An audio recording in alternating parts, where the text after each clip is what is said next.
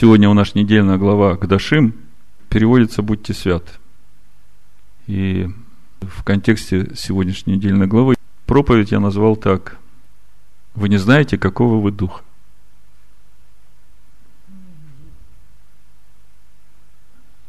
Я хочу сегодня поглубже поговорить о том, какого мы духа.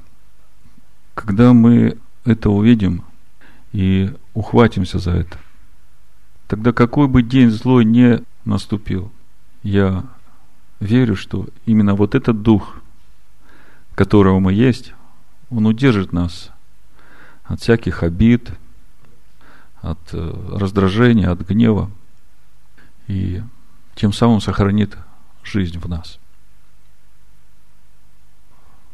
19 глава книги Левит, она, в общем-то, центральная, можно сказать, во всех писаниях. Как бы квинтэссенция всего закона Божьего. И она начинается с обращения Бога к своим сыновьям, к своему народу, словами «Будьте святы, ибо я свят». И сказал Господь Моисею, говоря, объяви всему обществу сынов Израилевых и скажи им, святы будьте, ибо свят я, Господь, Бог ваш. И если мы посмотрим Писание Нового Завета, то мы увидим, что и апостол Петр это же самое цитирует. И у Павла есть мысли на эту же тему.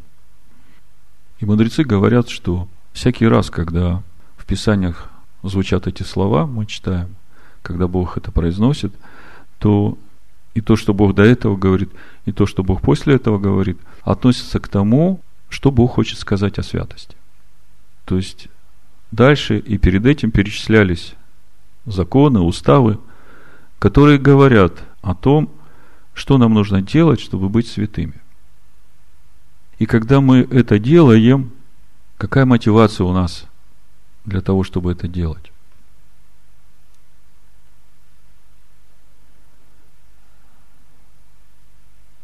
Самая правильная мотивация – это мотивация любви ко Всевышнему.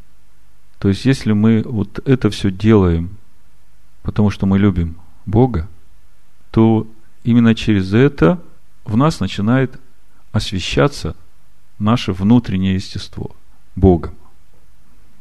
В следующей недельной главе, вот Наум сегодня уже читал, Бог как раз и говорит, это 22 глава Левит с 31 стиха, «И соблюдайте заповеди мои, исполняйте их, я Господь».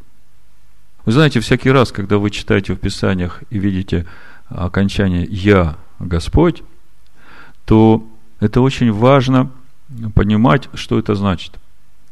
Если сказать просто, Бог говорит, вот все, что я сказал, оно так и будет. Потому что я Господь, я сказал. И никто этого не изменит. И будет так, как я сказал. Вот когда мы продолжаем читать 19 главу книги Левит, 3 стих, «Бойся каждой матери своей отца своего, и субботы мои храните – я Господь Бог ваш, то через это э, можно увидеть такую мысль, что если родители, которых ты почитаешь, они что-то говорят тебе делать в субботу, и тем же самым ты будешь нарушать заповедь о субботе, то вот эти слова «Я Господь, Бог ваш», они говорят о том, что в таком случае надо слушать Бога. Потому что и отец твой, и мать твоя, они тоже мои. И они также должны слушать мои заповеди, как и ты. Так вот, в 22 главе Левит дочитаю до конца. 32 стих. «Не бесчестите святого имени моего, чтобы я был святим среди сынов Израилевых, я Господь, освящающий вас». Значит, смотрите, какая связь. Соблюдайте заповеди мои – и исполняйте их. Я Господь. Мои заповеди не изменятся. Я Господь. И вам надо их исполнять. Это мое слово. Если вы это делаете, то вы освящаете мое имя. То есть, если мы не соблюдаем заповеди, мы бесчестим его имя. Вот в контексте этих двух стихов это видно. соблюдайте заповеди мои исполняйте их я, Господь. И не бесчестите святого имени моего, чтобы я был святим среди сынов Израилевых. То есть, если мы не соблюдаем его заповеди, то мы бесчестим его имя. Когда ученики спросили у Ишуа, а как нам молиться? Ишуа говорит, молитесь вот так. Отче наш, сущий на небесах, да святится имя Твое. То есть, Иешуа в этой молитве, короткой и очень глубокой духовной молитве «Отче наш», сразу расставил все акценты. Что значит «да святится имя Твое»? Это вот то и значит, что написано в Левит 22, 32. «Не бесчестите святого имени моего, соблюдайте заповеди мои, чтобы я был святим». И когда мы это делаем, Он освящает нас – Как это происходит? И всегда ли Он освящает нас, когда мы соблюдаем Его заповедь? Я бы сказал так. Всякий раз, когда мы это делаем, любя Его, благоговея перед Ним, с трепетом, вот тогда Он освящает нас. Если мы это делаем, ну, по разным причинам, если у этой причины какая-то корыстная мотивация – типа того, что чтобы мне принадлежать к синагоге и иметь льготы от этого, да, то здесь уже об освящении трудно говорить.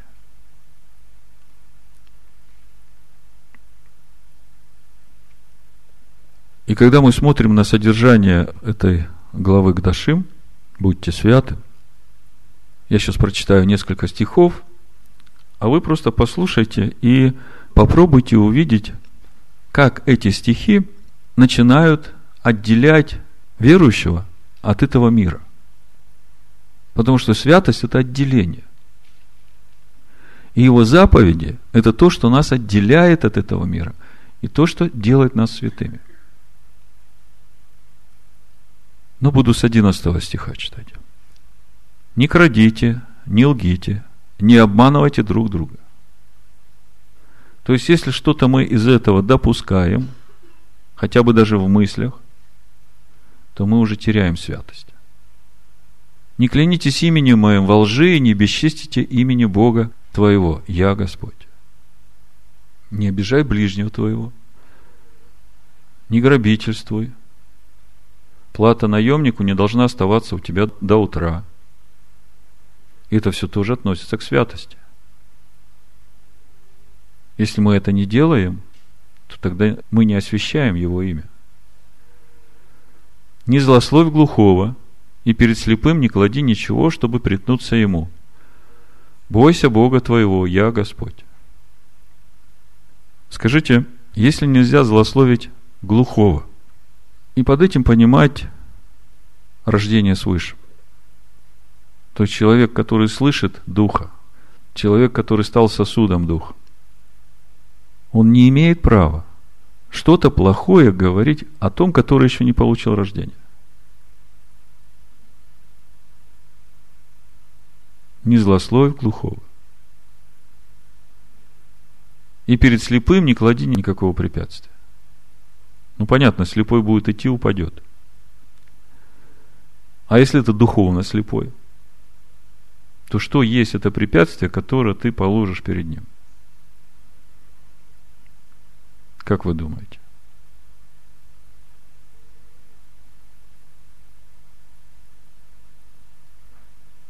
Ну вот мы здесь такие особенные.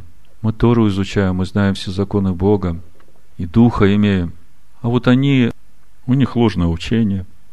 Они глухие и слепые, и учителя у них слепые. Что у нас общего?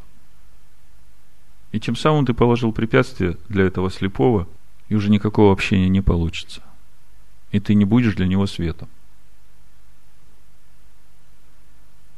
Бойся Бога твоего, я Господь.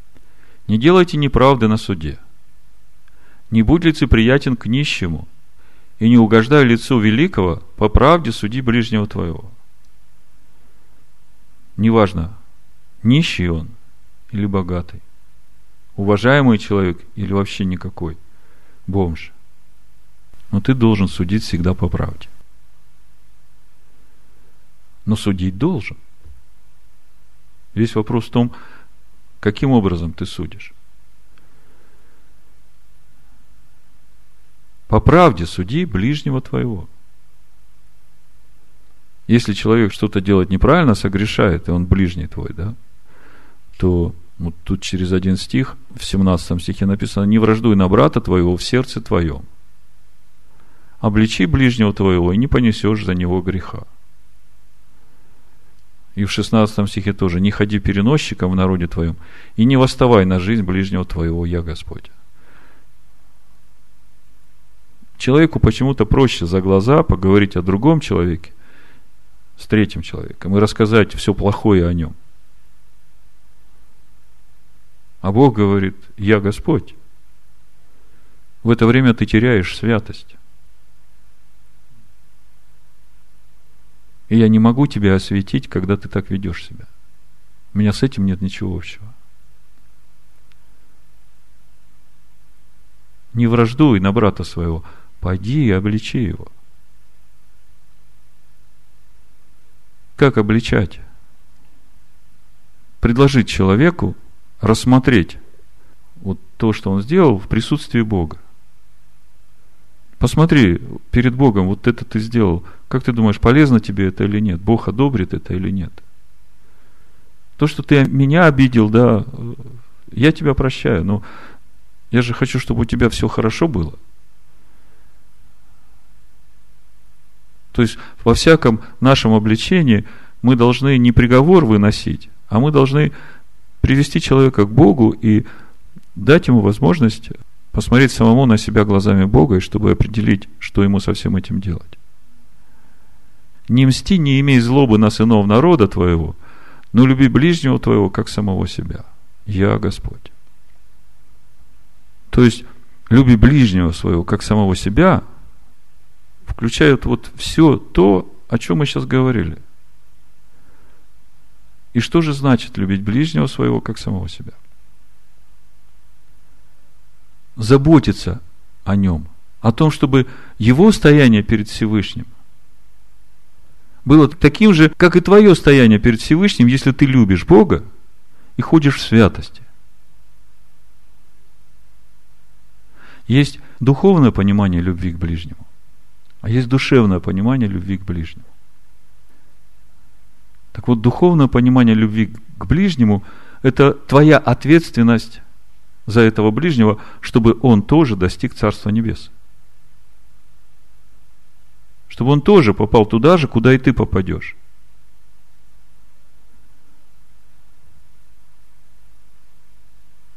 Писания говорят, убийце, насильнику смертная казнь.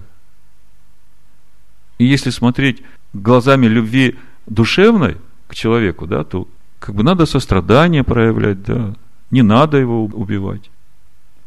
Но если так с человеком поступать, то тогда у человека вообще не будет возможности предстать перед Всевышним и искупить свой грех. Но вот тот убийца, который висел рядом на стойке казни с Иешуа, он говорит своему другому другу, что ты поносишь его? Он ничего не сделал из того, за что можно было бы здесь принять эту казнь. Мы по заслугам здесь. И тут же говорит, господин, помяни меня, когда придешь в царствие твое. И он говорит, да, говорю тебе, ныне будешь со мной в раю. Будешь со мной в раю, убийца. По плоти он получил наказание, он искупил свой грех но душа будет в раю. Вот это и есть любовь к человеку. Позаботиться о том, чтобы душа была в раю.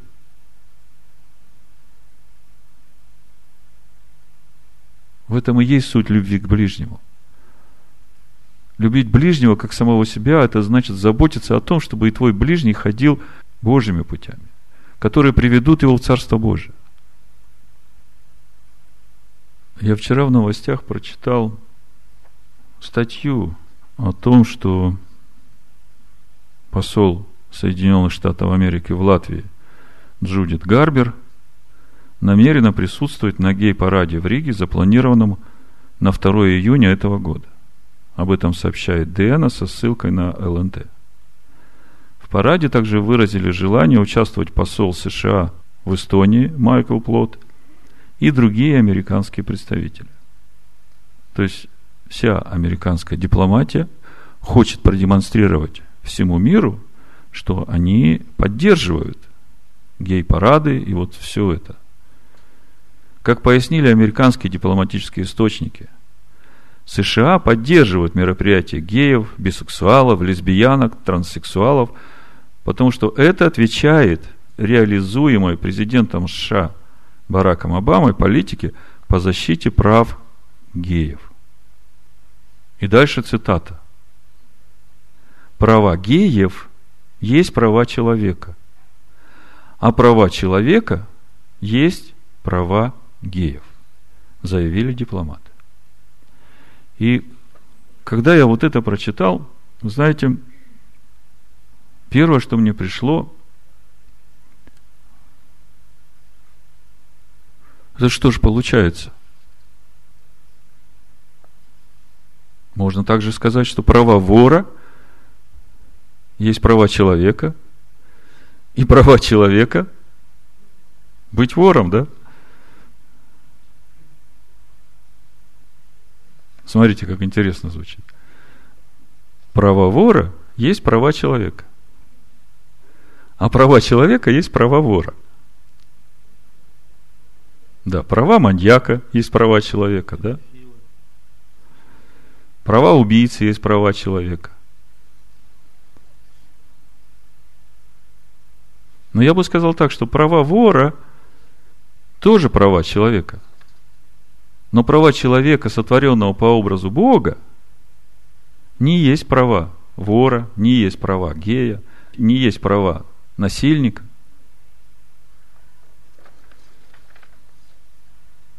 Бог, в общем-то, дал свободу выбора человеку. И каждый человек может выбрать то, что он хочет, это его право. И поэтому можно сказать, что права гея – это тоже права человека. Человек может это выбирать. Но нельзя сказать, что права человека, сотворенного по образу Бога, это права гея. Поскольку Бог называет это мерзостью. И не только в Торе, но и в Новом Завете, в Писаниях.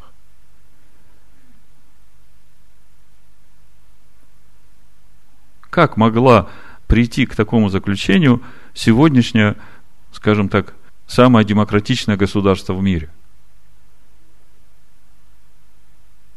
Я вам скажу, это продукт или результат практической реализации того христианского учения, которое сегодня присутствует в мире, которое отвергнуло от себя закон Моисея и стало душевно трактовать Новый Завет. И отсюда можно вывести, да, вот он такой родился, да, бедный. Ну что ж теперь мы с ним будем делать? Будем носить его на руках, будем заботиться о нем, будем давать ему то, что он хочет. Он же тоже человек. Где же та граница, которая должна помочь человеку, сотворенному по образу Бога, разделить, где права человека, а где мерзость для человека? Что для человека является добром и что для человека является злом? Святы будьте, ибо свят я, Господь Бог ваш. У Исаия пятой главе можно прочитать 20 стих. Горе тем, которые зло называют добром, и добро злом. Тьму почитают светом, и свет тьмою. Горькое почитают сладким, и сладкое горьким. Когда говорят, что права человека – это права геев, то я скажу, что горе тому человеку, который тьму назвал светом, который зло назвал добром. А вокруг этого человека много людей, которые служат ему и продвигают эту политику. Я призываю вас всех молиться за этих людей, чтобы они перед Богом предстали и послушали, что Бог думает в отношении этой позиции, которую они выбрали.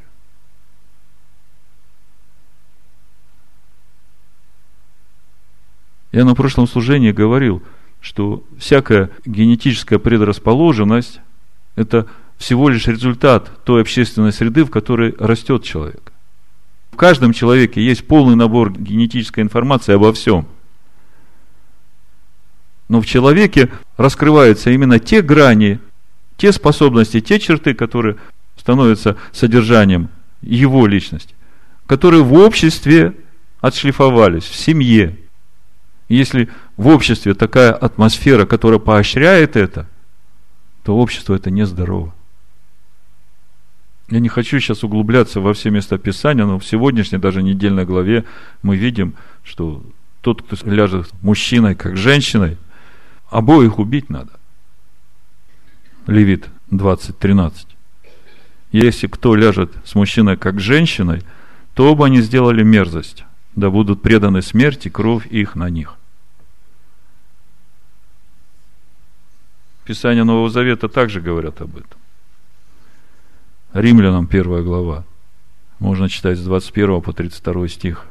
Но как они, познав Бога, не прославили Его как Бога, и не возблагодарили, но осуетились в умствованиях своих, и омрачилось несмысленно их сердце, называя себя мудрыми, обезумели, и славу нетленного Бога изменили в образ, подобный тленному человеку, и птицам четвероногим присмекающимся, то и предал их Бог в похотях сердец их нечистоте – так что они сквернили сами свои тела. Они заменили истину Божью ложью. И поклонялись и служили твари вместо Творца, который благословен во веки. Аминь. Потому предал их Бог постыдным страстям. Женщины их заменили естественное употребление противоестественным. Подобно и мужчины, оставив естественное употребление женского пола, разжигались похотью друг на друга. Мужчины на мужчинах, делая срам и получая в самих себе должное возмездие за свое заблуждение. И как они не заботились иметь Бога в разуме, то предал их Бог превратному уму делать непотребство. Так что они исполнены всякой неправды, блуда, лукавства, корыстолюбия, злобы, исполнены зависти, убийства, распри, обмана, злонравия – злоречивы, клеветники, богоненавистники, обидчики, самохвалы, горды, изобретательны на зло, непослушны родителям, безрассудные, вероломные, нелюбовные, непримиримы, немилостивы.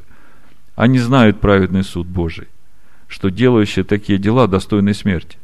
Однако не только их делают, но и делающих одобряют. В Исаии 8 главе, в 20 стихе написано, обращайтесь к закону, к Торе – и к откровению, к пророкам. Если все эти мудрецы не говорят так, как это слово, то нет в них света. Значит, люби ближнего своего, как самого себя. Если понимать духовно, то это значит заботиться о том, чтобы и ближний твой ходил перед Богом так же, как ты. Чтобы и он достиг Царства Небес. Это духовное понимание любви. А душевное понимание любви, вот то, что мы сейчас читаем. Права геев есть права человека, а права человека есть права геев. Как же нам, имеющим Божий Дух, относиться ко всему этому? Как нам реагировать на все это? Какую позицию во всем этом занимать. В мире много людей, и у каждого свои проблемы. У нас тоже когда-то было много своих проблем. И когда мы пришли к Богу и воззвали к Нему, Он милостив, Он отвечает каждому. И Он хочет, чтобы все люди достигли познания истины и спаслись.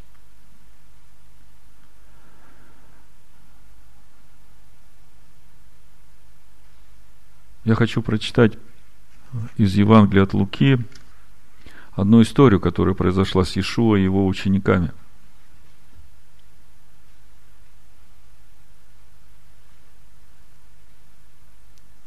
Лука 9 глава, с 51 стиха буду читать. Я это все вам рассказываю, и все, что я хочу вам сказать, моя главная цель, чтобы мы все утвердились в том духе, который мы призваны. Чтобы нам во всякой ситуации в нашей жизни поступать так, как бы поступил Господин наш, Ишуа Машех. И я вот задаю себе вопрос, а как бы поступил Иешуа, если бы в его городе проходил этот гей-парад, как бы он повел себя? Стал бы ли он пошел туда им объяснять, что а, они а, идут в погибель, или же что-то другое он стал бы делать? Интересный вопрос, да? Как бы Иешуа на все это реагировал? Я сейчас прочитаю несколько мест из Нового Завета, и тогда мы вместе сделаем этот вывод, потому что это именно то, как мы должны жить в этом мире. Это именно то, как нам относиться к вот таким подобным ситуациям. Значит, Лука 9, 51. Когда же приближались дни взятия его от мира, он восхотел идти в Иерусалим. И послал вестников пред лицом своим, и они пошли и вошли в селение Самарянское, чтобы приготовить для него. Но там не приняли его, потому что он имел вид путешествующего в Иерусалим. То есть иудеи с самарянами не сообщаются. И Иешуа надо было проходить через это самарянское селение. Но самаряне его не приняли. Не приняли по одной простой причине, потому что он иудей. Видя то, ученики его, Иаков и Иоанн, сказали, Господи, хочешь ли мы скажем, чтобы огонь сошел с неба и истребил их, как и Илья это сделал? Вы помните, как это сделал Илья? Это четвертая книга царств, первая глава. И послал к нему пятидесятников, девятый стих с его пятидесятком. И он зашел к нему, когда Илья сидел наверху горы, и сказал ему человек Божий. И сказал ему, человек Божий, царь говорит, сойди. И отвечал Илья и сказал пятидесятнику, если я человек, человек Божий, то пусть сойдет огонь с неба и попалит тебя и твой пятидесяток. И сошел огонь с неба и попалил его и пятидесяток его. Так было и второй раз. И в третий раз пришел э, человек, который заботился о пророках, и он был начальником пятидесятка. 13 стих. И еще послал третий раз пятидесятника с его пятидесятком. И поднялся и пришел пятидесятник третий, и пал на колено свои перед Ильей, и умолял его, и говорил ему, «Человек Божий, да не будет презрена душа моя и душа рабов твоих, сих пятидесяти, перед очами твоими. Вот сошел огонь с неба и попалил двух пятидесятников прежних с их пятидесятками. Но теперь да не будет презрена душа моя перед очами твоими». И сказал ангел Господень Илья, «Пойди с ним, не бойся его». И он встал и пошел с ним к царю. Многие, читая э, вот это место и другие, похожие на это, говорят, вот видите, какой злой Бог в Ветхом Завете. Сразу скажу, что люди, которые так думают, они совсем не познали Бога. Потому что не в этом Бог. Если вы откроете третью книгу царств, 19 главу, здесь описываются события после того, как Илья всех пророков вааловских погубил. 450, которые на высотах, и 400, которые в рощах. И после этого, значит, жена Ахава, Изавель, сказала, что тебе не жить больше. И Илья убежал в пустыню, и ангел сказал ему, что ему надо идти на гору Божию. И вот Илья на горе Божией. И сказал ему Господь, что ты здесь, Илья? Зачем пришел? Он сказал, возревновал я о Господе Боге Саваофе, ибо сыны Израилева оставили завет твой, разрушили твои жертвенники, и пророков твоих убили мечом, остался я один, но и моей души ищут, чтобы отнять ее. И сказал, выйди и стань на горе пред лицом Господним. И вот Господь пройдет, и большой и сильный ветер раздирающий горы, сокрушающий скалы перед Господом, но не в ветре, Господь. После ветра землетрясение, но не в землетрясении, Господь. После землетрясения огонь, но не в огне, Господь. После огня веяние тихого ветра. В оригинале текста на иврите написано голос тонкой тишины. И если мы посмотрим на сущность этого голоса тонкой тишины, то в 34 главе книги Исход Бог говорит, когда Моисей просит Бога показать ему славу Бога. В шестом стихе написано Господь, Господь Бог человеколюбивый и милосердный, и долготерпеливый, и многомилостивый, и истинный, сохраняющий милость тысячу родов, прощающий вину, преступление и грех, и очищающий раскаявшегося и не очищающий не раскаявшегося.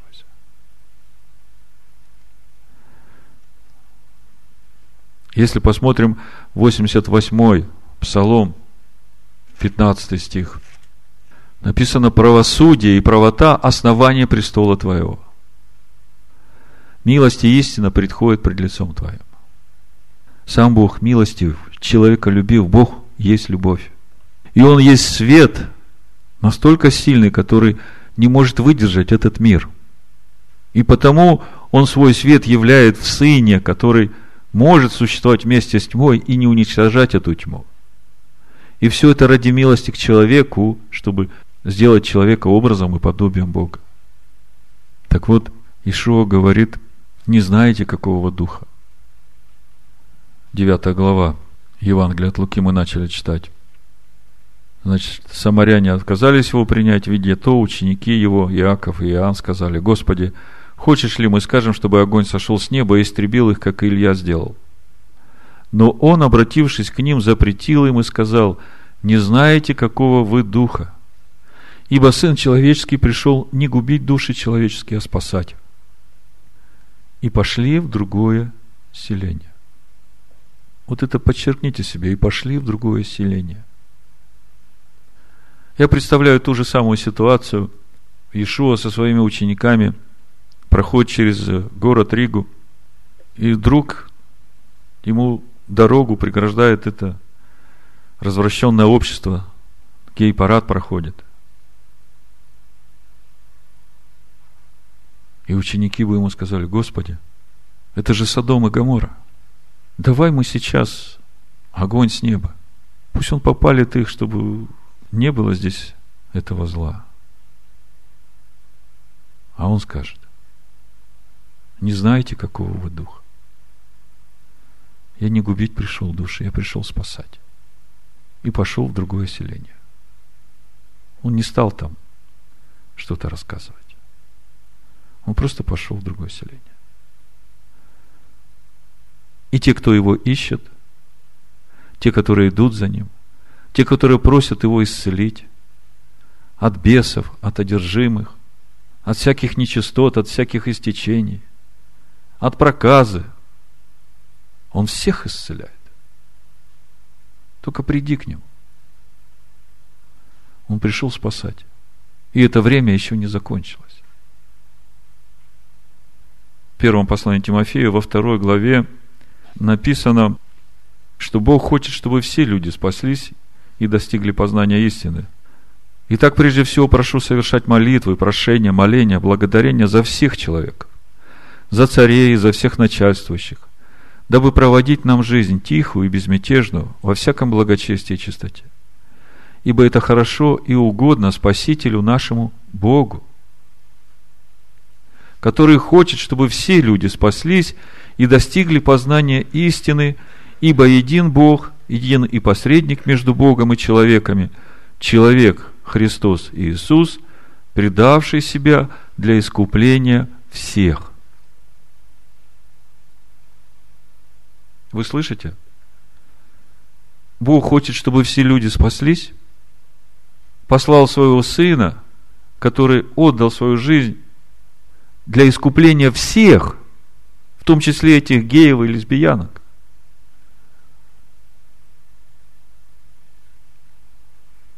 Павел говорит, надо молиться. То, что мы сидим здесь и изучаем Слово Божие, Это просто милость Божия нас коснулась раньше, чем их. Если мы будем молиться о них, нам не надо им говорить, насколько это плохо, они в сердце знают. Но если мы будем молиться, если Бог отдал своего Сына за всех, то для Бога нет ничего невозможного.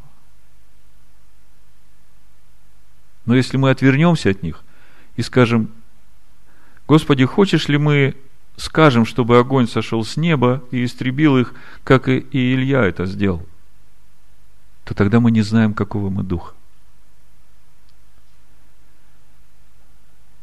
Но дух, который во мне, он мне не позволяет вот сейчас молиться и призывать гнев на этих людей, чтобы это сейчас исполнилось. Поэтому я откладываю это и молюсь и прошу милости Всевышнего. я говорю, Господи, Ты же хочешь, чтобы все люди достигли познания истины и спаслись. Эти люди, которые сейчас ходят в плену своих доктрин, которые они сами создали, отвергнув Твои законы, они уловлены в своей хитрости. Но Ты открой им глаза, пусть они увидят это и обратятся. Обратятся к закону Твоему, к истине Твоей и начнут идти этим путем святости, освящая себя и отделяя от всего, что ты назвал как зло, что ты назвал как тьма.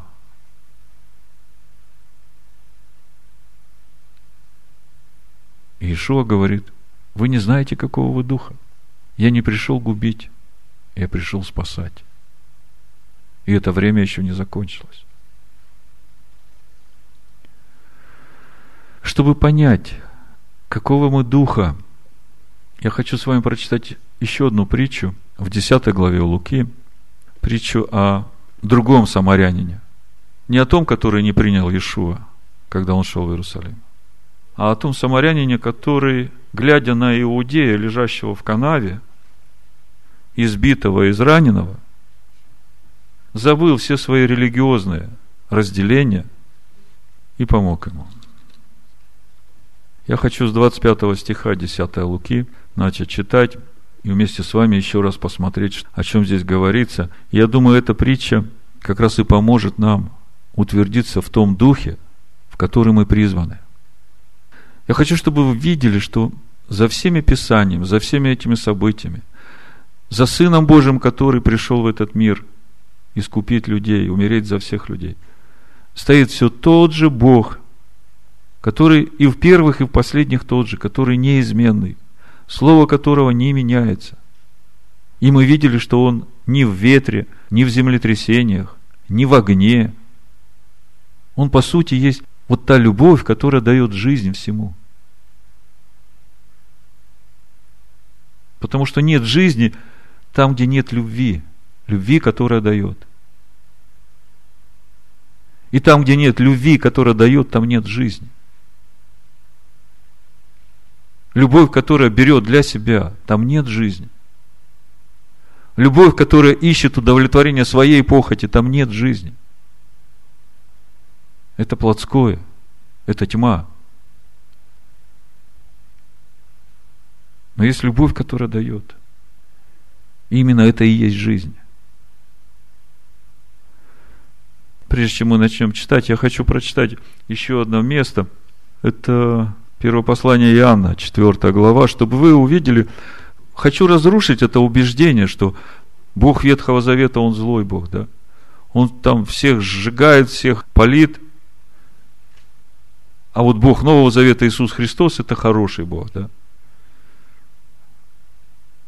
Это всего лишь свидетельство того, что люди не познали единого Бога Авраама, Ицхака и Якова – вот я сейчас прочитаю 1 Иоанна 4 главу, несколько стихов, и вы увидите, что и за этим самарянином добрым, да, и за всем тем, что сделал Иешуа для нас, за всем этим стоит как раз вот этот Бог, который ни в огне, ни в землетрясениях, который голос тонкой тишины, который любит человека который делает все для того, чтобы человек состоялся и стал этим человеком по образу и подобию Бога. И который долго терпелив настолько, что посылает своего сына умереть за грехи людей и помочь этому сыну взрастить этих людей в образ и подобие Бога. Еще одна притча приходит на память, когда господин говорит, что это за смоковница, которая уже три года не приносит плоды. Пойди сруби ее. А он говорит, давай еще один год. Я ее удобрю, я ее буду любить. И если уж на следующий год не принесет плода, тогда срубишь. То же самое в этой притче о плевелах и злаках, помните? Ученики говорят, давай мы сейчас пойдем, вернее ангелы, давай мы сейчас все плевела выдернем. А он говорит, не надо. Чтобы с этими плевелами не выдернули, может быть, еще какой-то злак, который просто опоздал с принесением плода, но он прорастет, он прорвется. И он прорвется именно через то, что мы должны знать, какого мы духа. Прочитаю Иоанна, потом Лука 10 будет, да?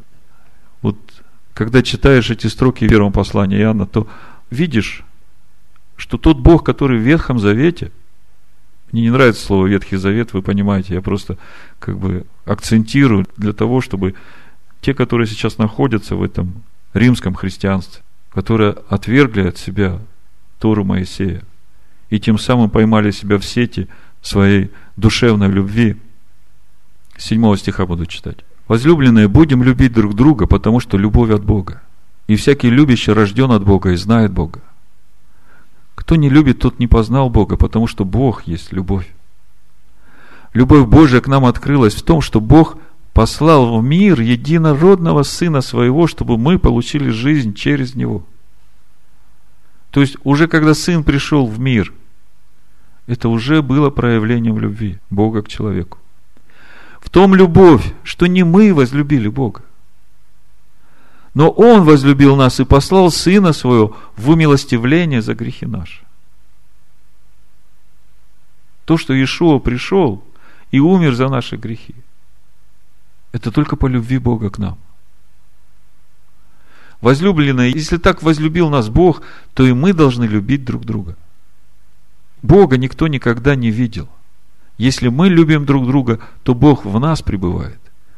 И любовь Его совершенно есть в нас а что мы пребываем в нем, а он в нас, узнаем из того, что он дал нам от Духа Своего. Я хочу сейчас прочитать то, что у Луки, чтобы мы увидели, что он нам дал от Духа Своего. 25 стих, Лука 10 глава. Вот один законник встал, искушая его, сказал, «Учитель, что мне делать, чтобы наследовать жизнь вечную?» Законник – это тот, который хорошо знает закон и учит Израиль закону Бога. И вы знаете, когда я сравниваю ситуацию, в которой мы сейчас живем, с той ситуацией в Израиле, когда Иешуа пришел туда, вы знаете, в чем коренное отличие вот этих двух ситуаций? В том, что Израиль хорошо знал законы Бога. И ни одному еврею не надо было объяснять, что гомосексуализм, лесбиянство – это плохо. Они все знали и они исполняли закон. Ишуа пришел им сказать, что те законники, которые сидят на Моисеевом седалище, они много лишних заповедей человеческих наложили на вас, а сами еще и не делают этого. Ишуа пришел раскрыть само естество Бога, которое не огонь, не гром, не землетрясение, которое любит человека, долготерпит, которое милостиво к человеку и прощает всякого, который раскаивается в своем грехе и очищает его. Так вот, законник стал искушая, говорит, учитель, что мне делать, чтобы наследовать жизнь вечную? Заметьте, главный вопрос, что надо делать, чтобы наследовать жизнь вечную? Если бы я у вас сейчас спросил, скажите мне, а что надо делать, чтобы нам наследовать жизнь вечную?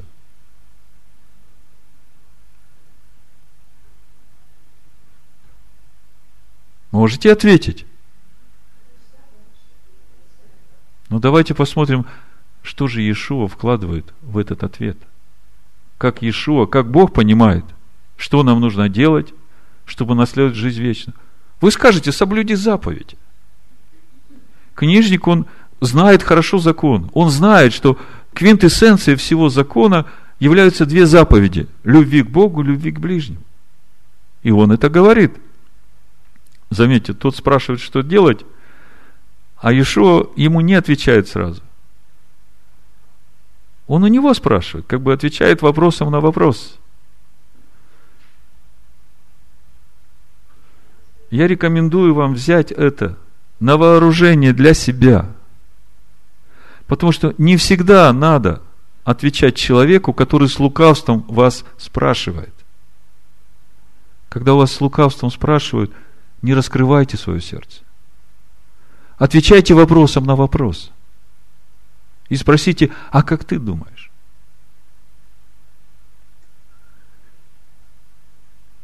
Этому надо учиться.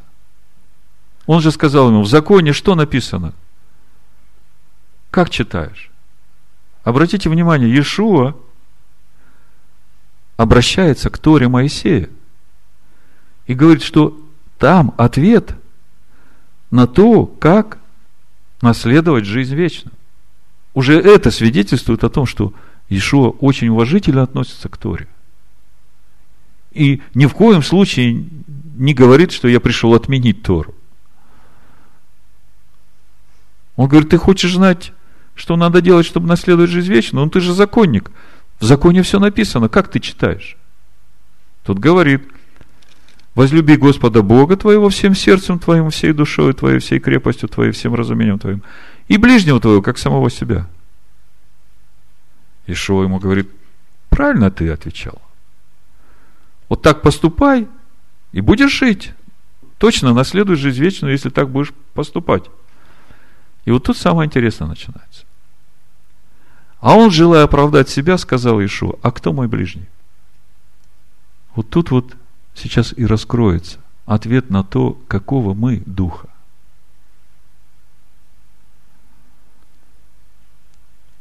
На это сказал Ишо такую притчу. Некоторый человек шел из Иерусалима в Иерихон и попался разбойником. Ну, вы знаете эту притчу, я немножко сокращу. Значит, человек идет из Иерусалима в Иерихон. На него нападают разбойники, грабят его, раздевают, избивают до полусмерти, и он лежит там на обочине, еле живой. По этой дороге проходит священник, смотрит на него, проходит мимо. Проходит левит, тоже смотрит, проходит мимо. Это люди, которые знают закон, которые служат Богу.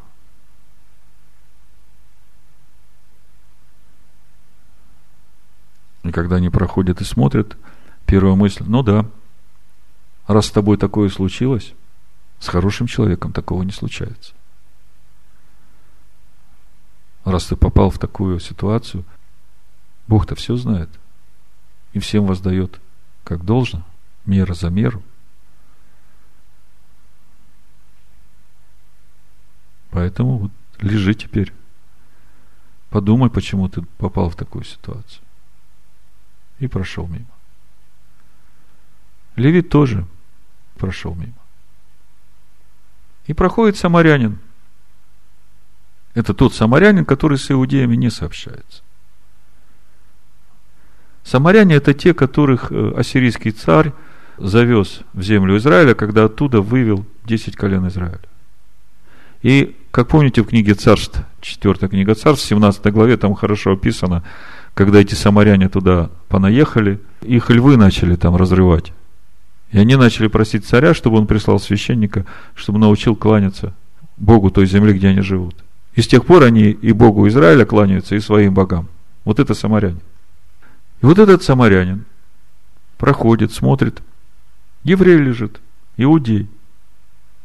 В отличие от тех, которые перед ним прошли.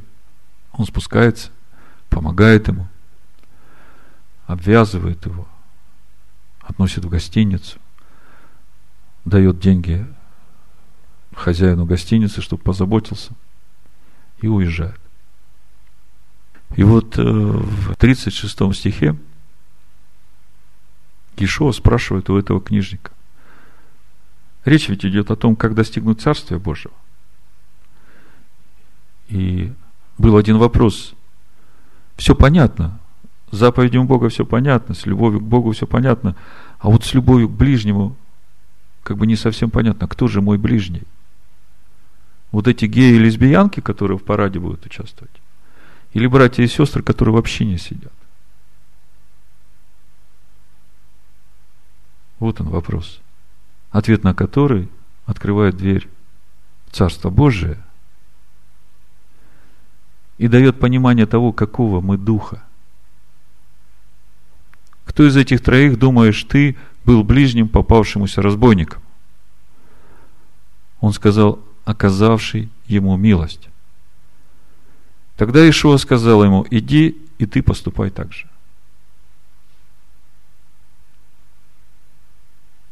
Что в итоге сказал Ишуа этому книжнику?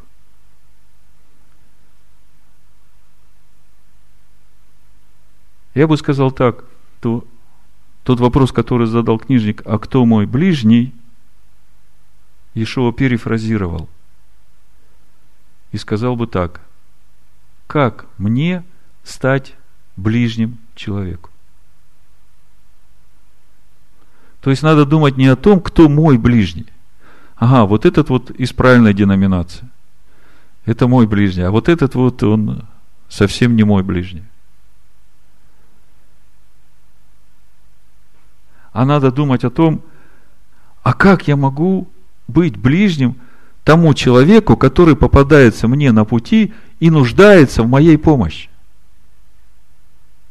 Понимаете, речь не идет о 7 миллиардах людей, которых вы по большей части в жизни не встретите.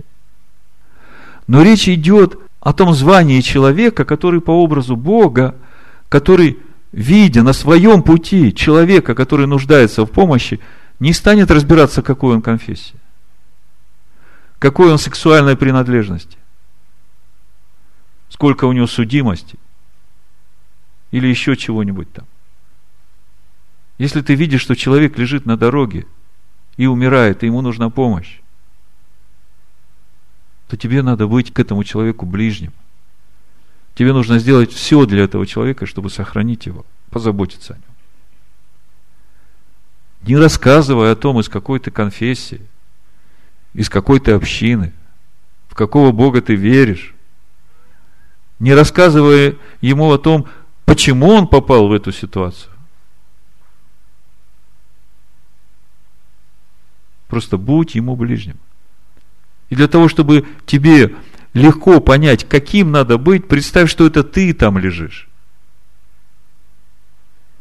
И кто-то проходит мимо тебя, и как бы ты хотел, чтобы к тебе отнеслись в это время.